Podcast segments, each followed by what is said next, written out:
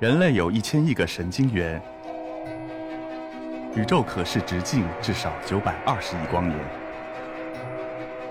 从无限小到无限大，在中科院 SELF 讲坛一起探索未知的世界。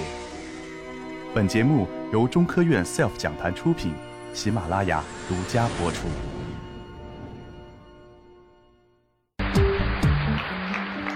大家好，我叫徐磊，来自于中国科学院金属研究所。我今天给大家分享的故事叫做《轻泵叶轮攻关记》。大家先看一幅照片，这幅照片我们一定不太陌生。这幅照片是我国目前近地轨道推力最大的运载火箭——长征五号 B 型运载火箭。在这个火箭液氢液氧发动机的心脏部位呢，有一个至关重要的核心部件，就是这个图片中画红框那个位置。为了这个核心关键部件呢，我们我和我的团队用了大概十二年的时间才把它研制成功。这个零件的名称就叫轻泵叶轮。我们首先看一下轻泵叶轮的工作环境和工作地方。左面这幅图就是它工作在液氢氧发动机的轻涡轮泵中，我红圈那个部位就是这个轻泵叶轮的工作地点。右面这个图就是我们现在做的给这个长征五号配套的液发七五和液发七呃液发七七和液发七五 D 的轻泵叶轮。大家不禁呃想问，这个叶轮看起来又不是特又不是那么大，怎么难度难度研制起来难度这么大？用了十几年的时间。要想知道它难研制难度为什么这么大，我们首先要看要呃要看一下它的工作环境。轻泵叶轮工作在轻涡轮泵中，也就是液氢的环境中，是零下二百五十三度。它的作用是将火箭体内大量的低温低压的液态氢气高速输送到燃烧室中，与燃烧室中的液态氧气。爆炸混合对火箭产生推力。要想在这个短时间内将这个液态氢气输送到燃烧室中，叶轮的转速达到三万五千转每分钟。在如此高的转速下，它的轮圆线速度达到四百三十米每秒。这是个什么概念呢？声音的速度是三百四十米每秒，它比声音的速度还要快。为了更形象的给大家介绍一下这个液氢呃氢泵叶轮这个工作的到底环境有多么苛刻呢？我举个例子，我在两千一二年。呃，向就针对这个问题，向这个当时的长征五号火箭的副总师王维斌请教。王总告诉我，液氢经过轻泵叶轮加压以后，泵后温度达到十六点五兆帕，这就意味着轻泵叶轮要要在短时间内将这个液氢输送到两万多米的高空，也就是相当于三个珠穆朗玛峰的高度。这么严苛的使用环境，就要对除了要求材料。在低温下有很好的强度以外呢，还要保证它能够平稳、平稳、稳定的运转。这就跟我们这个汽车这个动平衡是比比较类似的。汽车车轮这个动平衡如果做的不好，会带来什么呢？第一，方向盘抖动；第二，车轮抖动；第三，轮胎异响。可能还有一个，就像这个小女孩一样翻车。但是如果这个火箭发动机这个轻波叶轮运转不平稳的话，因为它是输送动力的，火箭会瞬失。呃，上呃瞬间丧失动力而坠毁，这个恶果我们呢也看到了，非常可怕。长征五号运载火箭研制初期呢，轻泵叶轮采取的传统的精密铸造的方式来制备，但精密铸造有它本身难以克服的疏孔疏松这种铸造缺陷。另外的话，它铸造强度比较低，材料的这么高强度的运转的话，经常会出现掉块的现象。就我这个照片中红色那个部位。叶轮在试做完实验以后，叶片掉一块边缘也掉一块掉了以后呢，有的时候这个掉块恰好会堵住这个燃料管道。有一次堵住管道以后，险些把这个发动机制动台都烧红了，险些造成爆炸，酿成重大的安全事故。此外呢，我们采用工业 CT 对这个叶轮的叶片进行了探伤，我们发现它有一些疏孔疏通的疏孔疏通的铸造缺陷，这种缺陷在高速旋转的过程中，给用户带来很大的安全隐患。用户一直为这个轻泵叶轮这个事儿吧头疼，因为铸造叶轮出现这么多问题，他就想着能不能采取一一种新的成型工艺方法解决这个事儿呢？这个答案是肯定的，因为早在上个世纪八九十年代吧，美国和俄罗斯这种航天强国，他们也发现这个铸造叶轮存在这个安全隐患，纷纷采用粉末冶金成型的方式制备了铸造呃轻泵叶轮，并获得了很多很好的效果。我讲一下什么是粉末冶金成型。简单的说，粉末冶金是精密铸造的升级版。精密铸造大伙一定不太陌生。呃，精密铸造采用的原材料就是熔融的金属液体。它的成型方式是这样的：把金属液体融化以后，然后浇筑到这个预预先制备的模壳中，模壳基本上一般都是陶瓷材料所做的。金属液体在模壳中逐渐的凝固，形成铸造合金。最后我把模壳敲掉，得到精密铸件。而粉末冶金采用的原料就是松散的粉末颗粒，它也是将粉末填充到这个模具中去。模具通常叫做我们的术语叫做包套，包套的作用就是容纳变形。紧接着这个松散的粉末颗粒，在这个高温高压下，呃，发生烧结、致密化，形成一个致密的粉末合金。最后我再将包套去除掉，就得到了我我们的粉末零件。呃，粉末冶金既然在国际上有这么多的应用，美国和呃俄罗斯都纷纷采用这个粉末的方式制备轻薄叶轮，那么它有什么好处呢？好处有两点，第一点省料。左上角这是我们为航天用户做的一个盘件，我们的毛坯重量是不到二十公斤。呃，经过这个件交给用户以后呢，用户基本上就是简单的加工几个安装边呃呃打几个孔就可以呃投入使用了，时间不超过一周。而采用传统的。呃，铸造加这个锻造呃这个这个这个方式呢，它第一个是废料。我们可以看到，这个毛坯是重量一百五十公斤，一百五十公斤的毛坯交付呃交付给用户以后呢，它还要经过将近六十天，两个多月的这个精加工，然后上五轴床的去洗出这个这个零件。此外的话，这个这个饼子吧，由于是锻造来的，呃，轮盘的边缘和中心，它这个还存在一些一些性能的差异，这种也会在使用中带来安全隐患，用户也是不满意的。另外，最重要的一点，粉末合金它有一个无无可比拟的天然优势，它就是材质均匀、成分均匀。呃，下面这两个图是我们采用 X 线三维成像技术，就是对这个粉末合金的成分和这个锻造合金的成分进行切片扫描。这个图怎么看呢？呃，就是图中我们能看到的，如果均匀、色差变化不大的，就说明它成分是均匀的，材质均匀性好。很明显，一目了然。右面那个图是锻造的，它发现了黑色和白色的亮暗的桥带。说明它成分是不均匀的。这种不均匀的材质，如果是个转动件的话，在转动过程中有很大的安全隐患。所以这也就是说，粉末合金的另外一个优点。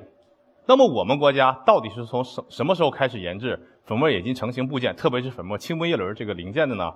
我所在的我工作的金属研究所钛合金研究部也一直持续追踪国在国际上这个先进钛合金的发展方向。我们在两千零五年在国家的支持下，建成了国内第一台结晶物化的钛合金制粉设备。很有幸，我们在两千零八年承接了这个呃国家这个长征五号叶轮、轻薄叶轮、粉末叶轮的研制项目。从那时候开始，也就是从十二年前，我们国家正式开始粉末冶金轻薄叶轮的研制工作。这台设备的作用就是将右上角那个红色那个布子上面那些那些致密的合金断棒变成松散的粉末和粉末愈合金，就是愈合金粉末。呃，有了粉末以后，我们必须制备粉末合金。我们要进行性能摸底，究竟我们制备的粉末合金能不能达到用户的使用要求？粉末合金的制备分为以下几个部分：第一，要制备包套。这个包套我要重点说一下。包套的话，呃，英文单词是 capsule，就是胶囊的意思。大家这个感冒药都吃过，感冒胶囊就外面有一层皮儿，里面是呃松散的药粉药的粉末。而我们这个就是金属胶囊，我们要将这个金属做成一个胶囊的形状，然后把我们的金属颗粒填充到这个包套，就叫胶囊中去。然后第二步就是第三步，就是我们对这个呃包套进行封装除剂，然后进行一个我们这里面最重要的一步热等压。热等压的目的就是将松散的粉末变成致密化。后面我会讲到，最后得到致密的粉末合金。讲到这儿了，有可能小朋友的应该应该觉得我这个是不是在折腾呀？我刚才刚把致密的棒料变成松散的粉末，现在又把松散的粉末给它压成和致密的棒料。这么折腾到底是为了啥？两个两个意思。第一个，可以让它材质更加均匀；第二，提高性能。粉末冶金的环节非常非常多，而且影响因素也非常复杂。那么现在我就呃举两个影响这个工艺的最重要的两个两个环节吧。一个是粉末填充，因为我必须填充到一定的致密度，保证它稳定，才能保证后面的工序的进行。那么影响填充的一个最重要的因素就是粉末力度，就是粉末颗粒的大小，对它到底有什么影响？左面这幅图就是我们这台。呃，洁净的雾化制粉机制备的粉末的颗粒，它是呈现一个完美的球形，但它是大大小小的球。它的平均力度大概是一百个微米，一百个微米是个什么概念？就是两根一根头发丝那那那那那么那么粗吧。呃，如果要把这些松散的粉末填充到我的包套或者模具中去，不太容易。像右面右上角那个图吧，它是一个圆柱形的包套，基本上靠重力的话，我们加以震荡是能够进去的。但是像右下角这个图，它有很多的流道。还有一些胶帽口机构，还有一些捕缩机构。这样的话，它就填充起来就比较困难。它不像水，水要如果灌在这个包套中就，可以流到各个角落。但是如果粉末的话，就比较难了。我们的解决方案就是采用大颗粒和小颗粒相结合，因为大的颗粒它流动性比较好，它可以轱辘过去。然后，但是它填充性能比较差，因为它比较大，它会堵住一些粉末模具中的间隙。小颗粒的填充性非常好，因为它比较细小，可以填充到模具的角角、边边角角各种角落中去。但是它由于团聚还有静电吸附，它的流动性比较差。所以我们的解决方法就是大颗粒、小颗粒相结合，而且摸索出一套行之有效的，可以达到一个完呃良好致密度的一个填充的方案。接着我要现在我着重介绍一下我这个，因为我后面的一些分享中呢，有好几次提到热等静压。那热等静压到底是什么呢？刚才我提到，热等静压是钛合金粉末成型一个重要的方式，它的目的就是使松散的粉末致密化。热等静压这四个字实际上包含了三个词：第一是热，第二是压。热，顾名思义，我们要在热等加炉中提给它提高很高的温度；压，就是要压力给它压扁。压力的话，就是我们是靠这个惰性气体，通常是高纯氩气来实现的。等静是什么意思？因为它是气体，所以说它在压制的过程中，方向各个方向压力是一样的。下面我给大家移开一一幅一个动图来看一下这个过程。这就是我们的粉末包套放在热等加炉中，红色箭头就是等静的压力。然后在这个温度下的话，我们的热钛合金的热压温度大概是九百多度。呃，压力是一百四一千四百个大气压，一百四十兆帕，所以很容易的给它变得柔软，然后致密化成型，得到很好的粉末合金。热等加进行完以后呢，我们对粉末合金的性能进行了测试。这是我们测了呃室温和低温的呃力学性能数据。因为轻泵叶轮是用在低温下的，我们可以关注一下这个它的除了低温强度，我们可以看到红色的字字是这个铸造叶轮的性能。发现我们发现。粉末合金的性能要比铸造性能提高了一百四十兆帕。这个一百四十兆帕意味着什么？意味着如果拿粉末冶金、粉末合金来做轻泵叶轮的话，它可以承高承呃承担更高的转速，而且使用起来更加可靠。粉末合金做完以后呢，只是万里长征走完了第一步，我们还要用这个合格的粉末合金制备复杂的粉末叶轮这个零件。那么叶轮到底怎么做？说句实话，我也不知道。在座的各位应该都做过大学毕业设计，也有读呃攻读硕士研究生或者博士研究生的时候，导师会给你一篇应该是文献，我们也需要一些资讯技术资料。但是在十二年前，呃，由于这个技术是高度封锁的，我们获得任何的一些技术资料都是比较困难的。这是零八年，我们当时的我们的金属所的副所长杨瑞在国外开会的时候，正好是一个热等加会，呃，他拿回来一一篇会议文献，当天晚上就给我说，你你你赶紧看。我是如饥似渴呀，连夜阅读，呃，发现我所想要的东西它都没有。比如说包套怎么做，材质是什么，热等加参数是什么，最关键的一条，我这个形芯儿，就我图中这个红圈圈的这个，我只知道这个包套和形芯模具的长得啥样，形芯什么材料做的，一无所知。没办法，就在这种就这个就是这篇文献打开了我这个叶轮研制之路。叶轮研制过程有一个东西是最最需要解决的，就刚才我讲那个包套，就是那个金属胶囊怎么做。包套绝对是个技术，但是我没想到万事开头难难难到这个地步。包套在热等加压过程中是应该收缩的，但是没想到我这个包套是膨胀的呀。我们可以看到这个，这是第一个左边这个图，红色这个背底的，呃，这是因为焊缝漏气了，吹泡泡了，这我就看到这就废掉了。最离谱的一次是中间这个。这是我当年是是是应该是十一年前，我在这个热等加外协单位进行，我想做一个试板。这个试板的体体量大概是一张 A4 纸那么大的一个幅面，厚度是就我个手中这个遥控器这么大。去热压的话，应该压扁，得到致密的合金，不仅没压扁，还吹成了面袋子。当时在场的一个工程师悄悄把我拉到一边，说：“小徐啊，呃，你你你点子挺正啊，再差一点儿，估计你们单位就得给我们这个发热体掏六七十万的维修费了。”我现在一算啊，基本上就是两辆哈弗 H 九的价钱，还是高配。呃，这是我们遇到的这个宏观的问题是容易解决，因为爆掉就撇掉了算了，无非增加点成本，费点人力。但是有的有个有的时候是往往是进行到最一最后一步了，相当于我们最后一哆嗦没哆嗦好。当我兴冲冲的把我们叶轮拿去无损探伤的时候，检这个荧光，发现有很多表面气孔、皮下气孔。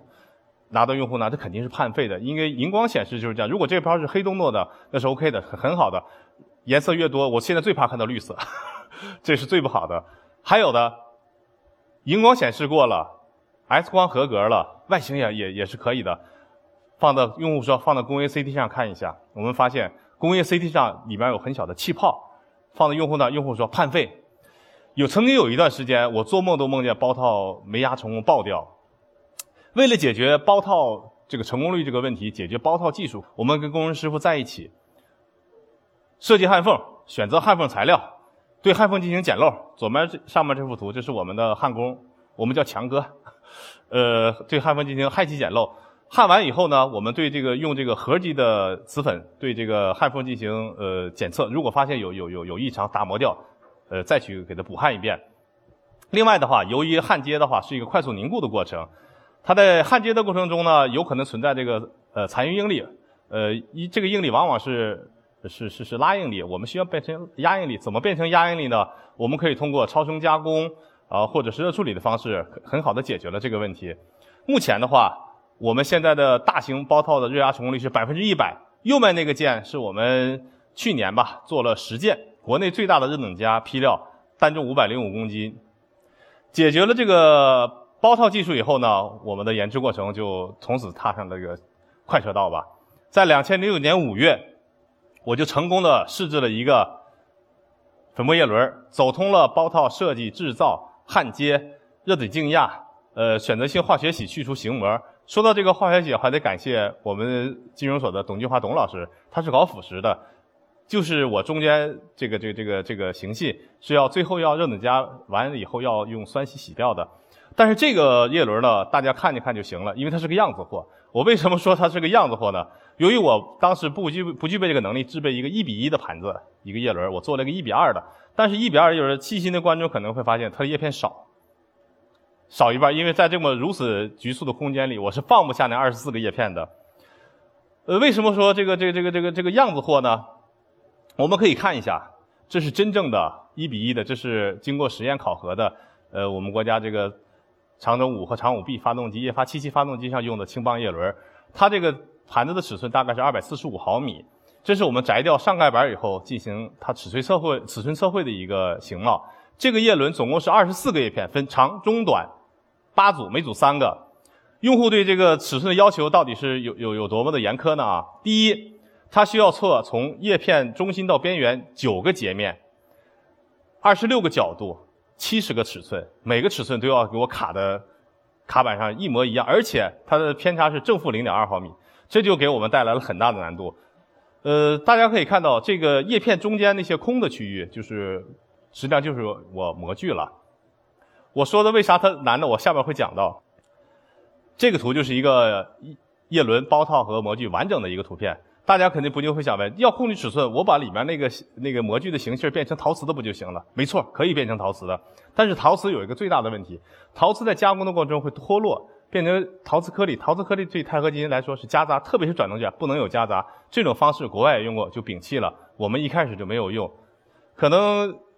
有的人又会又会说，我不是我弄一个硬的形芯不就完了？我把中间那个呃那个像花瓣一样那个东西搞得高温合金，搞得非常非常硬，行不行？是高温合金可以，它不动了，叶片的叶形叶片都能很好呃尺寸能很好的保证。但是我们也做过右面那个图，把它变成硬质的材料以后呢，它最大的问题在降温的阶段，由于它芯子芯子比较硬，而且我们的基体是钛合金的非常软，它会把我的叶轮胀掉胀破。有裂纹，这个用户更不能使用了。于是我们用了一个最费劲，也是相当于最复杂的方式。我们采用软钢包套，里面的里内外包套和形芯都是软的材料。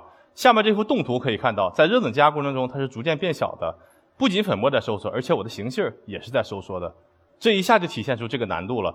因为钛合金粉末在收缩的过程中，体积收缩达到百分之三十。以我这个直径二百五十的盘子来说，高度一百五。它直径方向收缩是百分之二十五，高度方向是百分之十五，体收缩是百分之三十。二百五十的盘子收缩百分之二十的话，就是五十毫米，是很难控制的。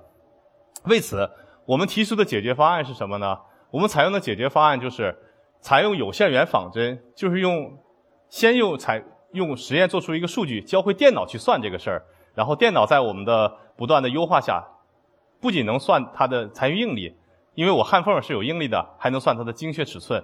但是里面最重要的一条就是右边那个，我们要把实际测呃实验的测量结果反馈到我的电脑中去，反馈到软件中去，让它打得更准。现在的话，经过这十十多年的探索吧，我们的软件的预测的准确的率是百分之九十九点五以上。给我一个叶轮，一个新型的叶轮，新的型号的话，我一轮次就能打得很准。啊，我们用了不到十不到两年的时间，具体来说是十四个月的时间。我们在二零一零年九月就通过提供的首套叶轮，通过了用户的发动机热试考核。用户对我们评价是已满足技术指标要求，具备较高的可靠性。但是从一零年到一六年。我们又经过漫长六年的等待，这六年中我们也不是什么都没做，我们做了三件事：第一件事，固化优化工艺；第二件事，提高材料的稳定性；第三件事，要建成小批量的生产能力。终于在二零一六年十一月三日，我们提供的叶轮呃，助力长征五号首飞。当天嘛，我们也非常激动了，相当于从零八年十二月到一六年，我们用了八年的时间，八年磨一剑，终于成功了。而且在二零一七年。呃，我们还被五部联席授个授予了中国科学院金融研究所这个团队呢长征五号火箭运载火箭首飞任务突出突出贡献单位，而且我们也是科学院唯一获得这个奖项的单位。下面我给大家放一段视频。